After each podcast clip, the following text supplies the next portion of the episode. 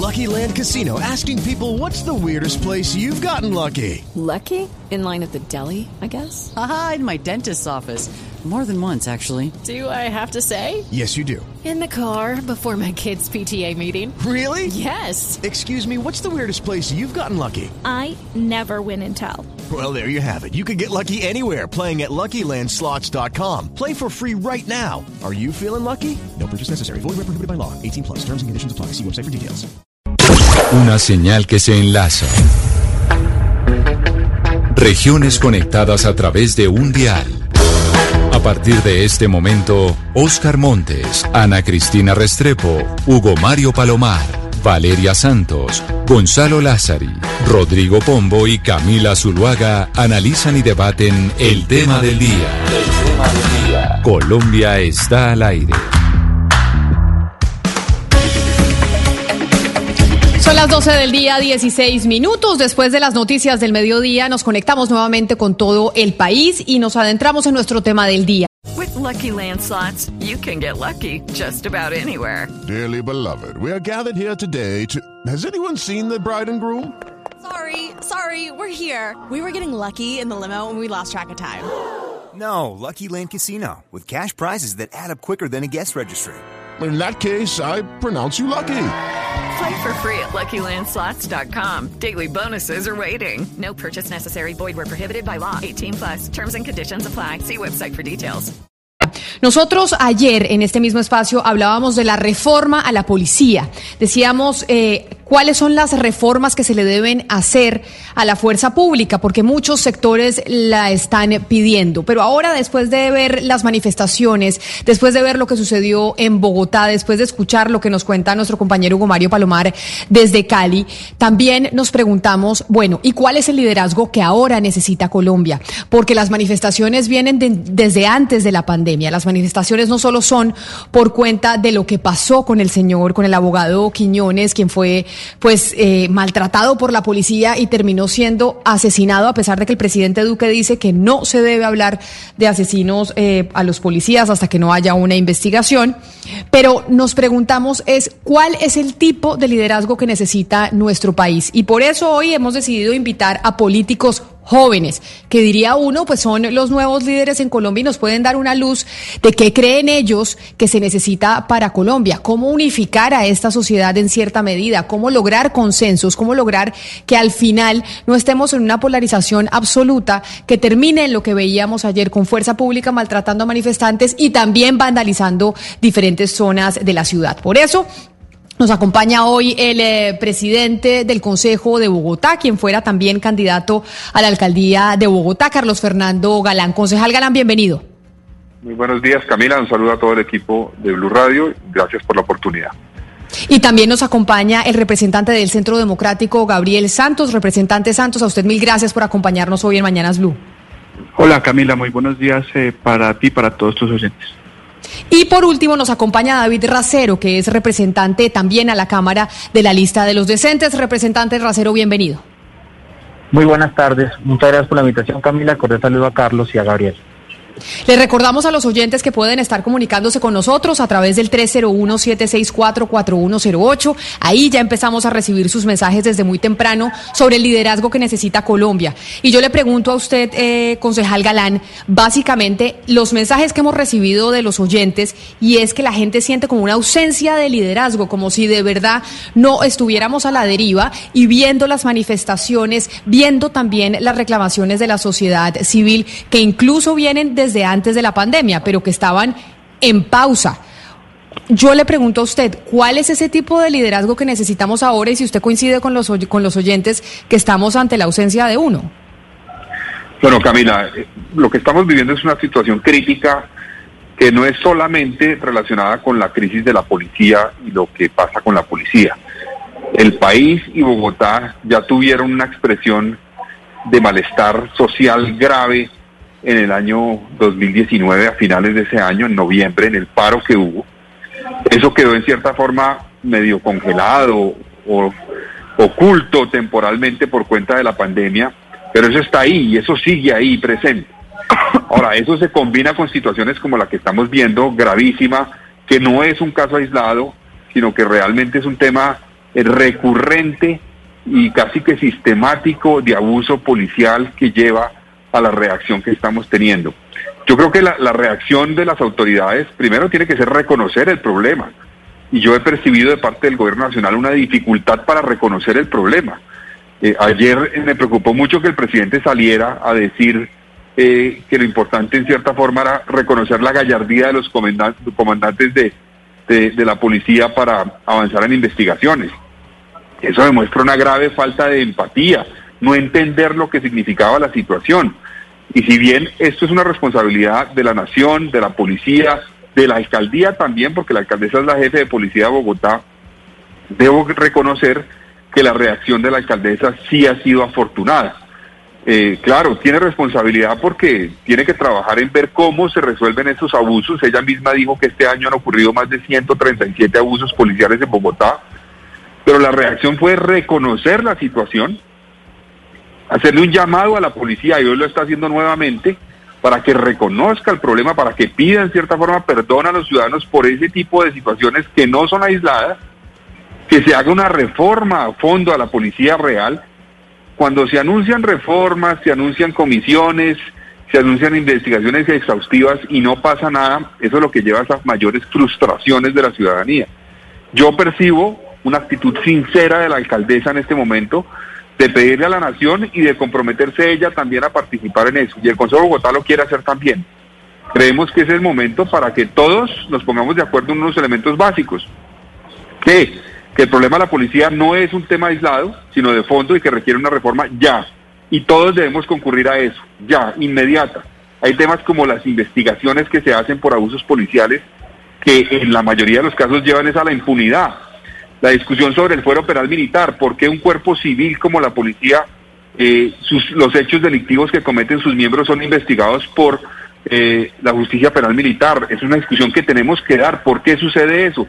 Y muchas veces se percibe más bien como un esfuerzo por garantizar la impunidad.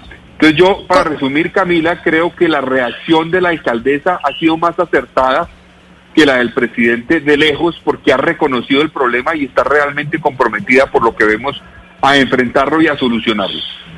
Usted que conoce la ciudad, que está presidiendo el Consejo de Bogotá, yo le pregunto sobre las reacciones que ya usted las está diciendo de la alcaldesa de Bogotá, Claudia López, y del presidente Iván Duque. La forma de comunicar de parte de los mandatarios y las reacciones que están teniendo, ¿incendian o calman a la ciudadanía en sus protestas? Es decir, si vemos una declaración desafortunada del presidente Duque o la falta de reconocer a una de las víctimas, puede generar que la gente se alebreste más y proteste con mayor fuerza en las calles y por eso hay una necesidad de una reacción inmediata en términos de comunicaciones del presidente o eso no tiene nada que ver?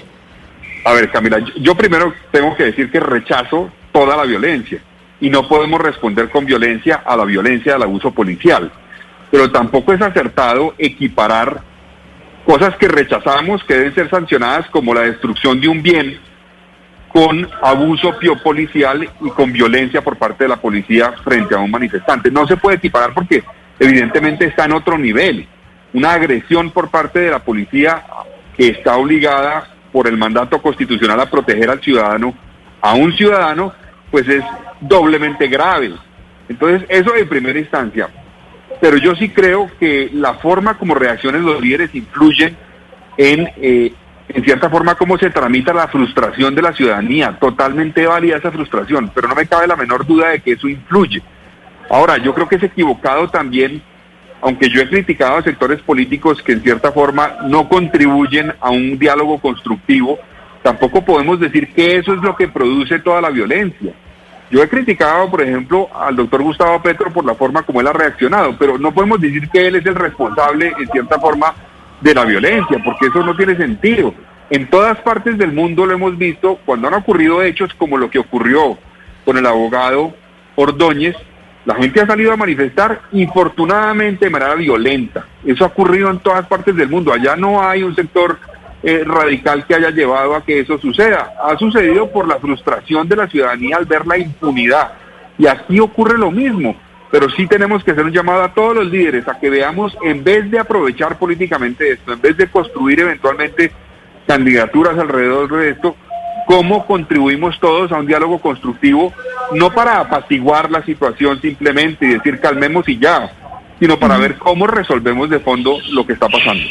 Pero sobre eso que usted dice, permítame darle la palabra al representante Gabriel Santos, que es del partido de gobierno, que es del Centro Democrático, que es del partido del presidente Iván Duque. Acá incluso voces que son disonantes con la alcaldesa Claudia López, representante Santos, han criticado la, postura del eh, presidente Duque y la forma de comunicación y cómo la falta de reconocimiento de un error por parte de la policía y de un problema que se pareciese volverse sistemático, evidentemente ha hecho que la gente se alebreste aún más en, eh, en las calles. Y yo quiero preguntarle a usted como representante del partido de gobierno, ¿qué tiene que decir frente a las comunicaciones y a la forma de reacción del presidente y su gabinete? Camila, pues eh, yo creo que para, para este tema no soy yo un gran vocero de- del, del gobierno. Eh, en, en este mismo programa, pues creo que eh, he establecido una posición crítica eh, y hoy desafortunadamente, o quizás para, para el, el equilibrio del debate, pues me toca también ser muy sensato y muy crítico de lo que he vivido en los últimos día y medio, por decirlo de alguna forma. Eh, y yo concuerdo parcialmente con, lo, con, con una aseveración que decía el, concejal Galán en relación con eh, la manifestación de ayer de considerar Gallardo en la actitud de reconocer que había ocurrido algo eh, sin llamarlo por lo que verdaderamente fue. Yo creo que la evidencia eh, en este momento es abrumadora, es incontrovertible. Acá una persona muere por el mal obrar de unos policías eh, y eso se constituye en un homicidio y decirlo en otros términos, pues por supuesto que no solo revictimiza a la familia de la persona que hoy ya no se encuentra con nosotros, sino por supuesto enardece a una sociedad que hoy en día pues no, no, no, no tiene esa conexión eh, con la fuerza pública, que ha perdido la confianza en la fuerza pública y eso en ninguna forma ayuda a restablecer esa, esa confianza. Eh, yo lo decía anoche, eh, lo más importante en este momento es una absoluta imparcialidad y que la policía no se entrometa en esa investigación, que, se le, que, que sancionen de una manera ejemplar, drástica y pública a quienes se excedieron en el uso de la fuerza porque esto eh, de alguna forma recae sobre una institución. Esto no puede ser una defensa de cuerpo de, de, de- tratarlo como, o como un incidente aislado donde hay un homicidio, ni como una solidaridad de cuerpo decir que eh, que, que esto es un tema sistemático y criminalizar el uniforme de la policía. Esto es un problema, no es aislado, pero no es sistemático. La policía no es un cuerpo de represión en contra de la ciudadanía, es un cuerpo que hoy muestra que tiene un problema enorme que debe liderar eh, sin duda el presidente de la República una modificación entera de primero el código de policía. Uno de los grandes problemas del Código de, Policía promulgado por el Congreso pasado fue que puso unas antípodas a la policía y a la ciudadanía. Y, los, y por las mismas conductas ahí reprochadas y la violación de la intimidad de los ciudadanos, los puso en un camino de guerra que era imposible evitar y eso era un pol- uno de los tantos polvorines que nos tiene hoy donde está. Eh, eh, pero también yo creo que eh, hay de alguna forma que, modificar el pensamiento de la policía. La policía en Colombia ha sido históricamente muy militarizada y yo creo que se debió a la ausencia de recursos que tuvo Colombia de una manera histórica en la lucha contra distintos actores armados, grupos terroristas y narcotraficantes. Y en ese orden Yo de quiero- ideas los políticos eh, hicieron uso de lo que tenían y hoy en día la realidad es distinta. Hoy en día necesitamos una Ujú. política con enfoque de seguridad ciudadana, con un enfoque de esa cercanía ciudadana y ese debe ser el primer cambio que nosotros hemos propuesto. Camila, yo, yo se lo hago público eh, a usted en este momento. Yo creo que la policía no puede seguir en cabeza del Ministerio de Defensa. Ayer es una de las tantas pruebas de que una policía de alguna forma instrumentalizada para la militarización pues no, no sirve para resolver el conflicto social ciudadano que estamos viendo hoy en día. Debería ser como ocurre en la gran mayoría de países, parte del Ministerio de Interior. Permítame porque, eh, por ejemplo, el concejal Galán decía y mencionaba al eh, senador Gustavo Petro y muchos han, salido a culpar al senador Gustavo Petro que él estaba usando desde las redes sociales, que porque hay un sector que avala, por ejemplo, que haya vandalismo. Hay un sector del país que piensa eso y por eso yo quiero, quiero preguntarle al representante David Racero sobre eso, sobre ese sector de la población que dice aquí se está utilizando también esto de manera política, acá se está usando a la que la gente salga a las calles, a que vandalicen los los a que saquen eh, cosas de establecimientos públicos como los supermercados, los cajeros, a que incendien buses, etcétera, etcétera. ¿Qué responder usted que hace parte desde hace parte del movimiento del, eh, senador Gustavo Petro, al movimiento al que entre otras cosas se le acusa de este tipo de, este tipo de, de, de promover este tipo de actitudes? No, pues completamente desproporcionado, Camila, eh, y eso hace parte de aquellos que no han comprendido qué es lo que está ocurriendo. Y eso hace parte, y creería yo, ante tu, la primera pregunta que le hiciste al concejal Carlos Galán, de cuáles son los líderes que se están esperando hoy o que se requieren hoy para el país. La primera cualidad de un gran líder político conlleva a que ese gran líder tenga la posibilidad y la capacidad de interpretar realmente lo que está ocurriendo con la gente. ¿Qué está pasando con la gente? La interpretación de los momentos históricos, de la coyuntura, del contexto. Y lo que ocurre aquí es que hay ciertos liderazgos, entre comillas, que no dimensionan, no comprenden y lo que hacen es buscar culpables de la reacción de la gente. Lo que ocurrió ayer, todos lo vimos, fue una reacción completamente espontánea, de indignación, de malestar, de frustración. Entonces, querer indilgarle eso, lo que pasó ayer, a un sector político, y en este caso a Gustavo Petro, porque ya lo cogen siempre a él como, como, como, como escudero de batalla, ¿no? Para tratar de desviar y desviar el problema y desviar las preguntas que tenemos que hacernos realmente, como lo que es la violencia policial, como lo que es la capacidad de mando político sobre los policías, porque lo que pasó anoche es que el gobierno, el gobierno distrital no mandó, hubo cuatro, cinco, seis horas donde no hubo control político sobre la policía como está contemplado en la Constitución. No hubo, no hubo. Hubo gavillas de policías buscando jóvenes por doquier en este jovenicidio que está pasando en todo el país, atacando, dañando y asesinando. Entonces, en primer lugar, Camila, es una clara, una, una falta de visión de comprender el malestar social, como decía el concejal Carlos Galán. Un malestar social que viene desde antes, eso no es de ahora que se venía expresando desde noviembre del año pasado y que por, por temas del COVID, por obvias razones, quedó en suspenso. Pero las demandas, las necesidades no fueron satisfechas y peor aún, se agudizaron. Hoy tenemos más pobres, más desempleados, personas que Pero están vamos, pasando momentos vamos muy poco... difíciles. Eso, eso lo primero y segundo es que el verdadero líder tiene que mostrar es un camino, un camino a seguir interpretando y conectándose con la gente. Entonces yo creo que más bien la falta de claridad de algunos líderes hace más bien empezar a buscar la responsabilidad en otros que tal vez sí tienen una conexión más directa con una ciudadanía completamente indignada. Y miren, solamente para terminar, Camila, miren los tweets de, Gus- de Gustavo Petro. Hoy todos los tweets que ha puesto, ¿no? Y desde ayer, él llama siempre a la movilización pacífica, a la movilización pacífica con alegría, de no dejarnos provocar. Y es ahí, pero, pero eso sí, siempre con movilización, siempre Camila, actuando ¿puedo- en la calle. hacer una interpelación? Adelante, representante eh, Santos, adelante. Gracias, Camila. Eh, es que yo, eh, eh, negar que Colombia está viviendo un incendio sería una locura, pero también negar que detrás de ese incendio hay un pirómano que desde su casa millonaria en Chía está rociando gasolina a ese incendio, también es una locura. Meterse a la cuenta de Twitter de Gustavo Petro anoche es apabullante, espeluznante y desesperanzador.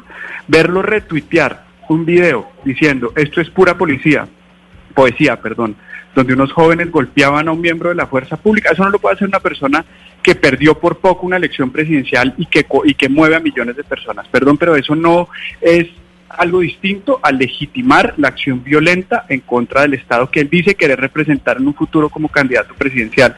Yo creo que en medio de esto hay que buscar precisamente devolvernos al día de ayer y buscar cuál es ese tipo de liderazgo que queremos. Si queremos un liderazgo Mira. absolutamente ausente como Ahí, se ahí hay algo muy importante, hay algo si muy importante lo que... un liderazgo incendiario que lleve a legitimar las violencias del país. Yo creo que ayer quedan absolutamente deslegitimadas esas dos formas de gobernar, la de la desconexión absoluta y la de la vandalización absoluta. Sí, hay, hay algo que usted menciona ahí que también es estructural y es muy importante, y es el lenguaje, y no solamente el lenguaje de la oposición, sino también el lenguaje de la misma clase dirigente y del gobierno en este momento. Es un lenguaje que lo que, lo que ha hecho, pues desde que entró al poder, es un discurso del diálogo como signo de debilidad, de la resistencia como delito, y que, claro, cuando pasan estas cosas, lo que hace es mostrar que está eh, furioso y, y reiterar el uso de la fuerza, pues como muestra de poder. Yo le quisiera preguntar al concejal Eh, Galán, ¿qué tanto ha influenciado? ¿Cómo podemos cambiar este lenguaje? Porque es que este lenguaje también, el lenguaje desde los, desde las instancias de poder, también es, es un mensaje muy fuerte para la ciudadanía. Pues mire, pues yo les insisto que el, lenguaje tiene que ser de primero el reconocimiento de la situación que estamos viviendo. Entonces apartamos de ahí. Estoy de acuerdo con el con el representante Santos en el sentido de que en, el gobierno nacional yo percibo es una desconexión total y una incapacidad total de eh, interpretar a la ciudadanía. Y eso es un caldo de cultivo perfecto para que otros, eh, digamos, busquen asusar y tratar, más que apagar el incendio, de incendiarlo mucho más, de echarle gasolina al incendio para que se prenda más y eso permita que avancen sus intereses políticos. Yo creo que aquí la clave es, es reconocer la situación y creo que la forma como la alcaldesa ha manejado es acertado, pero también creo, como decía el representante Racero, que tenemos una discusión que dar sobre el manejo de la policía en Bogotá. ¿Qué pasó? ¿Quién dio las órdenes? ¿Quién controlaba lo que estaba pasando? ¿Quién dio la orden de disparar? no tiene control la alcaldesa sobre la policía de Bogotá. Eso es parte de la reforma que tenemos que revisar, porque si los alcaldes son jefes de policía, pero la policía no le hace caso, porque hay otra cadena de mando donde ellos responden esa a, la cadena nacional y al ministro de Defensa, pues realmente no son jefes de policía, son una, concejal, pero, una figura eh, de adorno. Entonces eso no puede seguir sucediendo. Si la alcaldesa es la jefe de policía, que sea la jefe de policía. Eh, pero concejal Galán, pero a propósito, a propósito de eso, Concejal Galán, a propósito de eso que usted está diciendo, le quiero preguntar, porque usted habla de una reforma a fondo real de la policía, es la expresión que usted ha utilizado. ¿Por qué razón la policía, siendo un cuerpo civil, depende del Ministerio de Defensa y no del Ministerio del Interior? ¿Por qué le digo esto? Porque siempre que hay crisis que comprometen a la policía, volvemos al debate de que la policía es un cuerpo civil que debe depender del Ministerio del Interior y no del Ministerio de Defensa. ¿Por qué ha sido imposible que en Colombia eso se dé, eh, concejal Galán? ¿Por qué? yo creo que yo creo que Oscar tiene que ver y lo mencionaba el, el representante Racero me pareció con un tema histórico. Colombia ha sufrido un conflicto armado y la policía, que en otros países no tiene nada que ver con ese tipo de actuaciones que, digamos, que tengan que ver con un conflicto armado, en Colombia sí ha asumido ese tipo de, de, roles. Ustedes han visto la policía en operativos. Usted recordará, Oscar, que por ejemplo en el operativo, si mal no recuerdo, de Raúl Reyes en Ecuador, hubo una participación de la Policía Nacional, por ejemplo, para citar un ejemplo. Entonces, en Colombia, por el conflicto armado, la policía ha sido un cuerpo más en algunos casos militar que realmente civil y, y, policivo. Entonces, eso ha llevado a que sea muy difícil cambiar, pero yo estoy de acuerdo con lo que plantea el representante de Santos. Parte de la reforma es que eso sea realmente un cuerpo civil, que dependa del Ministerio del Interior, que además no eh, sus hechos delictivos sean investigados por la justicia penal militar, no, sino por la justicia ordinaria, y que también revisemos quiénes son policías, porque eso es otra parte del, de, digamos, del debate que tenemos que dar un policía no puede ser cualquier persona, tiene que tener vocación de servicio, tiene que tener ciertas herramientas en la formación adecuada. Yo, yo me excuso con ustedes, me tengo que regresar a, la plenaria. Yo, ah, bueno, yo puedo... que Camila después me regañe en el código. yo, yo puedo apelar a también la posibilidad de responderle a Gabriel Santos porque me parece un poco injusto, me parece un poco injusto y miren, yo quiero ser muy sincero, yo, yo no sé de, de, de, estas cordialidades políticas y diplomáticas y de hablarnos bonito, pero miren, yo sí creo que acá hay un tema de una desconexión del liderazgo político nacional con la gente y especialmente con los jóvenes, una desconexión total. Y eso es por la desconexión que tiene nuestro presidente más joven, que es Iván Duque, que no es incapaz, incapaz de conectarse con la gente. Lo que yo veo es un Gustavo Petro, un Gustavo Petro con una facilidad de conectarse con una expresión, una indignación total de la ciudadanía. Entonces, esa, conexión que tiene Gustavo Petro con la gente, la conexión que tiene Gustavo Petro con la gente, entonces ahora es tildada y se le tiene ahora que ahora se le quiere enseñar a Petro cómo hacer política y se le quiere callar y ya se le quiere decir qué tiene que decir y qué tiene que opinar y cómo tiene que escribir. Entonces, a mí sí me parece que no, no, perdóname, pero es que esa, esa, esa es la discusión. Porque entonces ahora que decirle a Gustavo Petro que se comporte como los otros, que no están haciendo absolutamente nada por su negligencia en el Estado. Entonces, eh, claro, llevar a la violencia es otra cosa y en ningún momento Gustavo Petro promovió la violencia ni nosotros la promovemos. Pero aquí no nos vengan ahora a decir en, con bonitas palabras que la única forma de, de, de, de, sedar, porque es que lo que quieren es sedar a la movilización ciudadana, es que nos hablemos bonito. Cuando la ciudadanía está esperando cambios en este país. Pues no, no, por favor, no, no, nos vamos a...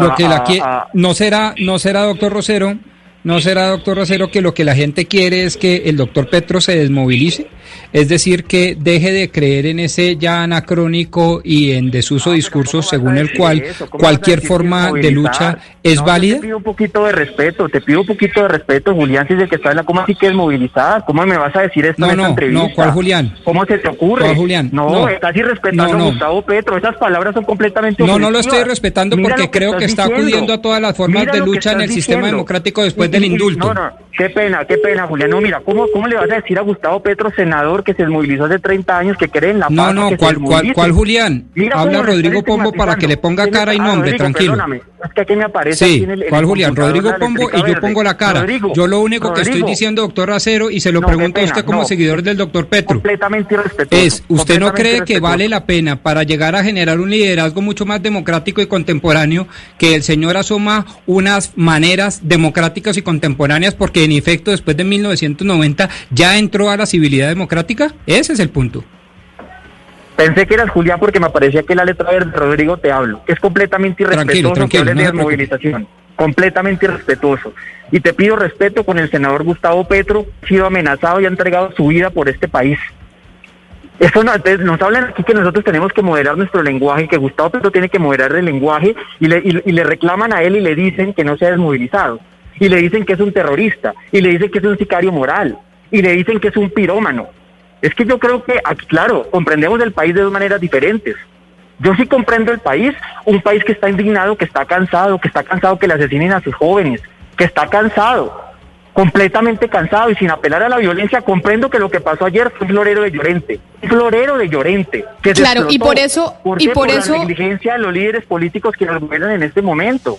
Pero por Camila. eso, representante Racero, permítame, ya le voy a dar la palabra, eh, representante Santos, ese es el tema que queremos abordar hoy. No tanto la reforma de la policía, porque de eso hablamos ayer, sino hoy sobre los líderes, el liderazgo que necesita el país. Porque como lo hemos dicho aquí, lo de ayer fue el florero de Llorente. Desde que empezó este programa dijimos, la- el, eh, el estallido social que se viene está ahí, desde antes de la pandemia. Lo estamos viendo desde antes de que llegara el coronavirus. Y ahí hay una acusación que hace el representante Racero, representante Santos, al gobierno y al eh, presidente Duque, y es esa desconexión que hay con la ciudadanía, esa desconexión de no entender lo que la ciudadanía quiere y cuál es su, su descontento, representante Santos. Eh, Camila, perdón, si me, si me permite contestar algo antes, yo creo que eh, en el discurso eh, del representante Racero se ve porque, digamos, porque a mí me genera pánico que, que Gustavo Petro sea una opción viable para la presidencia de la República. Es porque ellos confunden eh, la protesta pacífica y la exigencia de sus derechos por una vía democrática con anestesiar a la ciudadanía que yo creo que son antípodas ideológicas. Yo creo que eh, históricamente el mundo ha visto unas protestas pacíficas que han paralizado lo que, lo que, lo que ha pasado en el mundo, que han paralizado sistemas democráticos hasta tal punto que los han obligado a modificarse si es lo que buscan. Pero confundir eso con, con una anestesia a una ciudadanía, pues es simplemente alguna forma camuflar que es lo que, lo que yo vengo diciendo. Realmente Gustavo Petro es el que está rociando de gasolina un incendio que ya se prendió y ahí vienen donde es donde son importantes los nuevos liderazgos. ¿Qué quiere mire, Colombia re- en el re- 2020? Eh, muy breve, perdón, ¿qué quiere Colombia en el año 2020? Quiere un liderazgo cuya elección se base en estigmatizar a quien no piense como él, cuya elección se base en proponer un sistema político de blancos o negros donde todos son enemigos, donde heredemos esos odios mortales y quienes antes eran nuestros contrincantes políticos hoy son nuestros contrincantes a muerte y nuestros enemigos jurados de manera pública, o por el contrario queremos de alguna forma que esos radicalismos ideológicos y políticos vuelvan a la sombra y que sea una, un- una ciudadanía con diferencias enormes en sus ideologías, pero capaces de reconocer a los otros como contrarios legítimos en su ideología y en sus propuestas, yo creo que eso es lo que se va a ver y eso es lo que tenemos que juzgar de lo que vimos anoche. Si queremos la glorificación mire, de la representante, o la construcción de una sociedad democrática. Representante Santos, usted habla de un punto muy importante y es que la ciudadanía quiere que no se estigmatice al que piensa distinto. Y usted también habla de que lo que hizo Petro pues no se le puede hacer, no lo puede hacer alguien que por poco gana la elección. Entonces hablemos de los que ganaron la elección, que creo que tienen un deber, una responsabilidad mayor. Ayer o esta mañana el ministro de Defensa Carlos Holmes Trujillo dijo que a través de las redes sociales se están identificando perfiles que realizaron publicaciones en contra de la policía. Yo le pregunto sobre esta afirmación. ¿A usted le parece que esta debe ser una respuesta de un ministro de Defensa que está viviendo lo que está viviendo el país en este momento de y la respuesta es vamos a perseguir a todos los que hayan criticado en Twitter a la policía. ¿Esto no le parece que es una persecución a las personas que piensan distinto a ellos, que se atreven a criticar a la institucionalidad? ¿A usted no le parece que esto es una, una, una violación a nuestra libertad de expresión? Valeria, yo desde el principio de la entrevista lo dije que me parece que la reacción del gobierno nacional ha sido desacertada y desconectada con lo que se está viviendo en el país. Eh, no conozco las, afirmaciones de las que eh, usted está hablando, pero sin duda que eh, esto no puede venir a no puede pasar desde la defensa de cuerpo que hizo el ministro de Defensa con la que no estoy de acuerdo, como lo dije al principio, y tampoco con la macartización de la protesta. Que eso no nos lleve a justificar esos liderazgos de polvorín como el de Gustavo Petro son dos temas distintos, pero tampoco estoy de acuerdo con que ahora se venga a criminalizar eh, la, la disonancia. Lo que no creo es que quienes lleguen a la palestra pública y tengan eh, posibilidad de opinar y de decidir sobre el futuro de la nación sean quienes precisamente acudan a esas mismas ideas, pero desde una orilla ideológica distinta, donde se criminaliza el uniforme de la policía y todo el actuar. Creo que la solución no es ni una, ni criminalizar a quien, a quien critica a la policía eh, con toda legitimidad, ni del otro lado quienes creen que todos los, eh, los policías son unos delincuentes. Pero mire que a propósito de lo que está diciendo el representante Santos, yo le quiero preguntar al representante Racero por el tema que tiene que ver con liderazgo, precisamente. Es decir, esto, este, este, esta crisis que atraviesa el país y que vemos cada, cada tanto manifestaciones coyunturales de la crisis profunda que tiene el país, eh, nos lleva a pensar que realmente hay una, hay una situación complicada en la clase dirigente.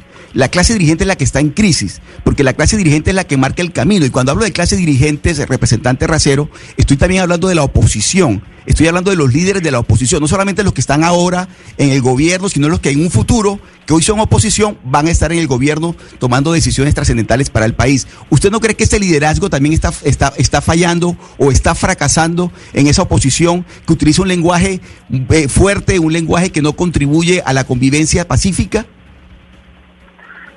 Pues yo sí creo que definitivamente los lenguajes marcan los derroteros políticos.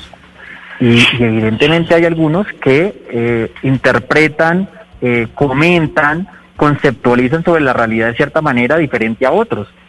Y lastimosamente decir la verdad en este país genera mucho traumatismo y hay muchos oídos que no les gusta escuchar justamente cosas que se plantean por lo menos desde nuestra orilla de la Colombia humana. Y es entendible y es lógico y hace parte de la disputa política, la disputa ideológica. Y si nosotros decimos las cosas de cierta manera, que evidentemente va en resonancia con lo que está pasando en la calle, con la gente, con los jóvenes, no se nos puede tildar ahora a nosotros de decir que estamos generando una, una, un mal liderazgo o que es un liderazgo incendiado. No, es que lo que está expresando la gente en la calle es lo que nosotros tenemos contemplado en nuestro programa de gobierno de la Colombia humana. Es que es lo mismo. Es lo mismo las, las reivindicaciones de los derechos sociales, económicos, culturales, ambientales, respecto a la superación de no, la pero representante, cuando yo le estoy hablando, entonces, cuando yo le hablo a usted del lenguaje, cuando yo le hablo a usted del lenguaje representante racero, me refiero a la terminología que podría ser interpretada inclusive como una instigación a la violencia como una, una, una, una eh, como la intencionalidad de generar violencia. A ese tipo de lenguaje que no contribuye a la convivencia es al que yo me refiero. Y me refiero concretamente a un lenguaje que utiliza un sector de la oposición.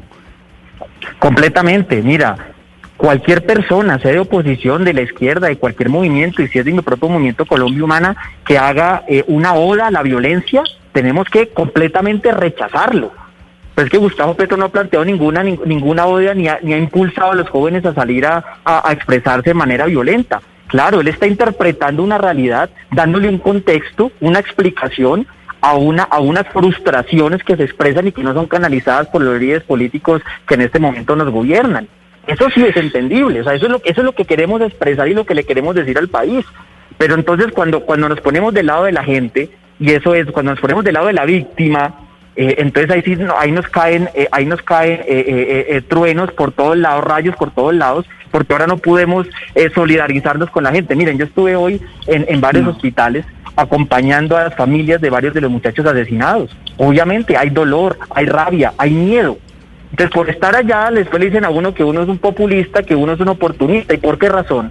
Si nosotros estamos con ellos, porque nosotros vivimos de ahí. Representante. Entonces, yo, creo que, que, se, trata de llevar la discusión política para sacar a Petro del camino político, evidentemente porque él tiene un arraigo, un arraigo justamente en esa ciudadanía indignada. Pero pero es que yo, si, yo pudiera decir una cosa breve, es que no es lo mismo que una persona en Twitter eh, ponga un tweet ligeramente polémico y decir, no, pues eso no es lo que yo, lo, que yo quería decir y alguien lo malinterpretó a que una persona con el talante académico, con el respaldo democrático y con el arraigo social que tiene Gustavo Petro, ponga un tweet pidiendo que la gente en medio de un estallido social, en medio de un polvorín donde ya había un muerto, que vaya a rodear los CAIs y esperar que no pase nada.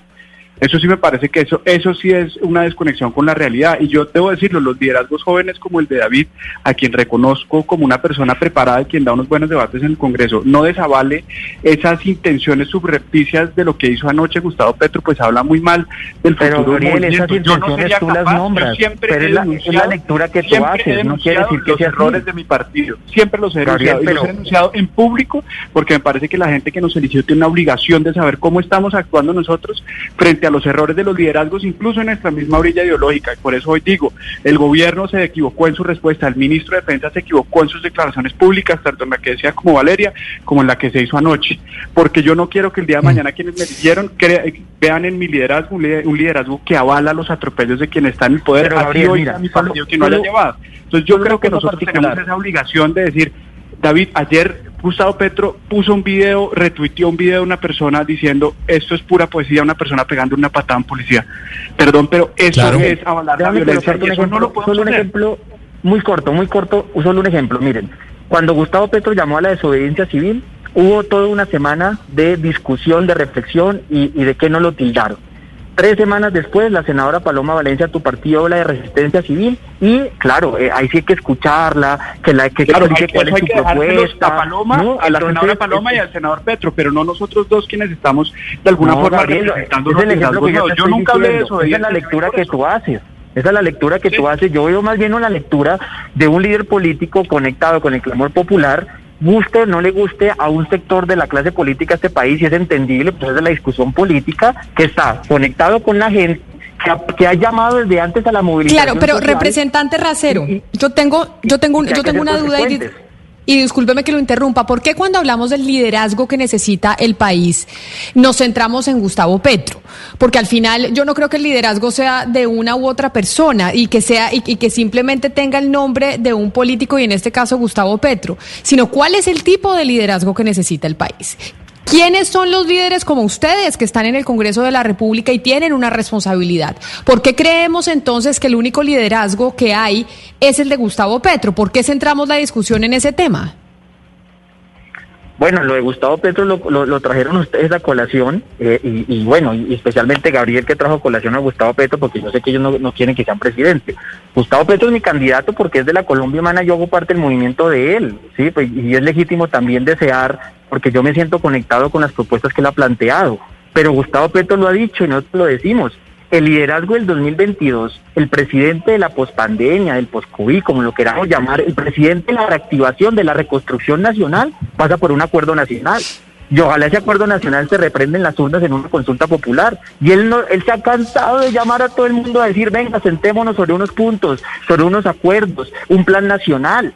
Claro, hay algunos que le tienen miedo por la fortaleza política que tiene. No es un miedo personal, es por la fortaleza política que según una consulta abierta sienten intimidados a que van a perder con Gustavo Petro y es mejor sacar a Petro del camino político con este tipo de ataques y, de exclusiones y no en franca en una consulta popular. Mira Camila que eso lo ha dicho Gustavo Petro y tú lo sabes, los oyentes lo saben. Él ha insistido siempre en una consulta, que el candidato, el líder o la lideresa que va a liderar el país de la reconstrucción 2022 salga de un acuerdo nacional, de una consulta popular y de, y de unos programas, por supuesto, unos puntos programáticos que nos permitan eh, hacer acuerdos más allá de la izquierda. Nuestro proyecto es nacional, no de izquierda, y por eso invitamos a, a muchos sectores. Eso está por verse en la discusión de acá al 2022. Eh, representante Santos, ustedes como congresistas pues también tienen una responsabilidad con el país, con el pueblo, tienen la responsabilidad de interpretar este malestar de los ciudadanos y pues convertir esto pues en leyes que mejoren la situación de todos los colombianos. Y uno mira al Congreso y lo que ha pasado después del 21N del año pasado y pues no han hecho mucho al respecto tampoco, han dejado esa conversación para después.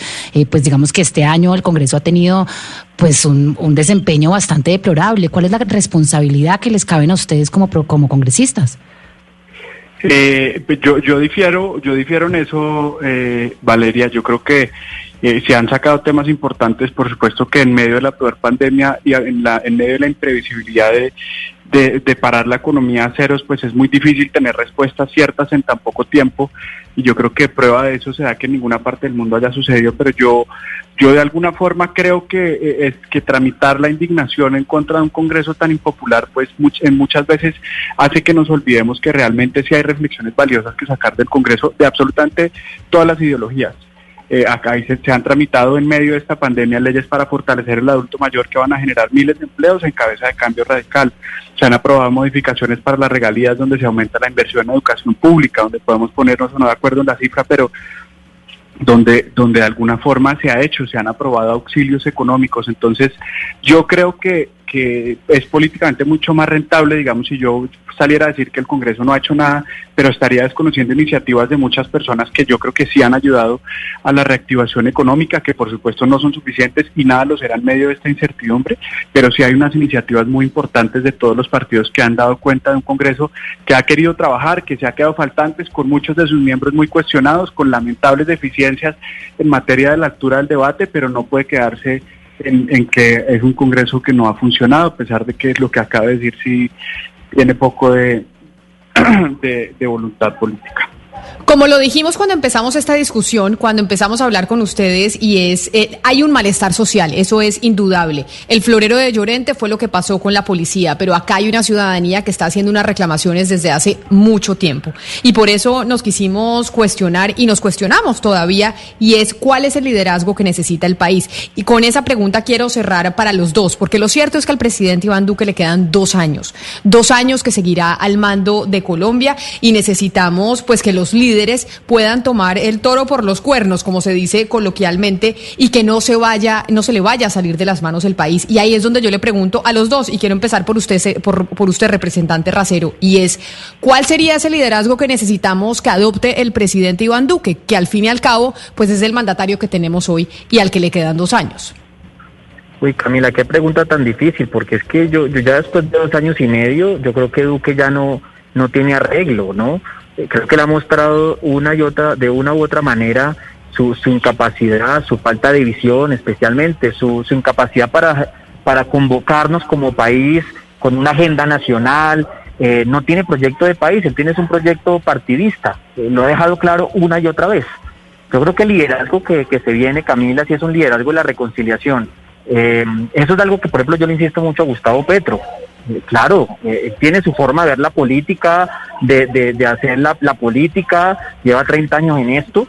Eh, y, lo, que, lo que intentamos como Colombia Humana es realmente posibilitar no solamente eh, poder ser, presentarnos como la fuerza que realmente interpreta esas demandas ciudadanas que tú dices que han sido satisfechas y que yo lo comparto, sino que también tengamos la posibilidad de generar reconciliación con un sector eh, eh, de, los partidos políticos, de los líderes políticos para poder sacar este país adelante. No todos, no todos. Hay, hay, hay sectores políticos en los cuales no nos encontramos y está bien. Esa es la democracia, que haya diferencia, que haya disenso.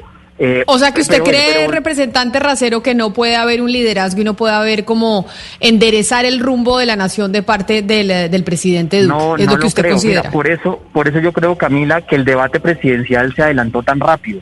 Yo creo que la gente está, estamos esperando más bien que este, este año y medio pase muy rápido para escoger al nuevo presidente, porque porque no no no hay cómo. Es un presidente mentiroso cierto todo lo eh, es un presidente que sí que no ha sostenido que no sostiene la palabra. Es un presidente que está desconectado del país encerrado en la casa de Ariño eh, eh, con muchas salidas en falso no, no, no, no lo veo. O sea, yo creo que el liderazgo tiene que ser eh, eh desde otro tipo de fuerzas y sobre todo que la gente sea la que le ponga la agenda al presidente y ojalá el presidente escuche, pero, pero ha demostrado en dos años y medio que ha sido incapaz. Entonces, no, no, hay, no hay que pedirle peras al olmo.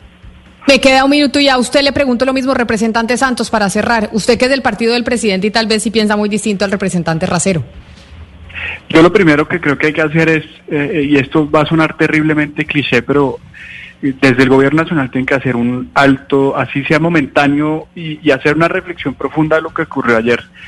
Eh, hacer una reflexión profunda en materia de qué le, qué le va a costar políticamente a este gobierno, reconocer que realmente ayer hubo un homicidio, reconocer que hay que hacer unas reformas que incluyan a todos los partidos en el Congreso de la República de cómo se está manejando el orden público desde la policía. Eh, pero yo creo que lo que quiere ver la ciudadanía en este momento es eso, que reconozcan que hay errores, porque no podemos tener de nuestros dirigentes a nivel local echando la culpa al uniforme y a nivel nacional lavándoselo de manera indiscriminada cuando eso no nos va a llevar a cambios materiales. Yo creo que lo primero es hacer un alto, reconocer que lo que pasó ayer es oprobioso, no solo para la familia de quienes perdieron a un ser querido, sino como sociedad nos debería repugnar, que eso no debe volver a ocurrir, que merece unas reformas profundas que incluyan a todos los sectores políticos y sociales del país eh, y que nos lleven de, verdad eh, a, unos arreglos sistémicos de cómo estamos manejando el orden público, donde todos se sientan representados, donde se le puedan garantizar los derechos, la seguridad eh, a todos los colombianos, pero, pero yo creo que lo primero sería eso, reconocer que lo que pasó ayer está mal, decirlo con su nombre, decir el nombre de las personas y no redictimizar a sus familias de alguna forma. ignorando lo que ocurrió ayer y presentar unas modificaciones sustanciales que le den la cara a la ciudadanía.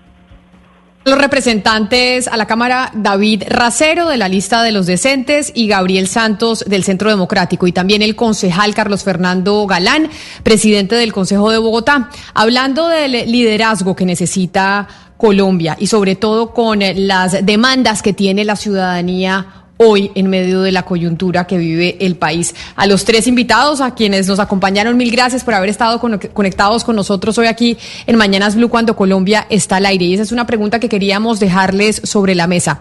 ¿Cuál es el liderazgo que necesita nuestro país? Porque evidentemente es Claro que estamos ante una ebullición eh, de un descontento social que se viene viviendo desde antes de la pandemia, que estaba en pausa y hoy lo estamos volviendo a vivir. Judy was boring. Hello. Then Judy discovered chumbacasino.com. It's my little escape. Now Judy's the life of the party. Oh baby, mama's bringing home the bacon. Whoa, take it easy, Judy. The Chumba life is for everybody. So go to ChumbaCasino.com and play over 100 casino style games. Join today and play for free for your chance to redeem some serious prizes. Ch-ch-chumba. ChumbaCasino.com. No purchase necessary. Void where prohibited by law. 18 plus terms and conditions apply. See website for details.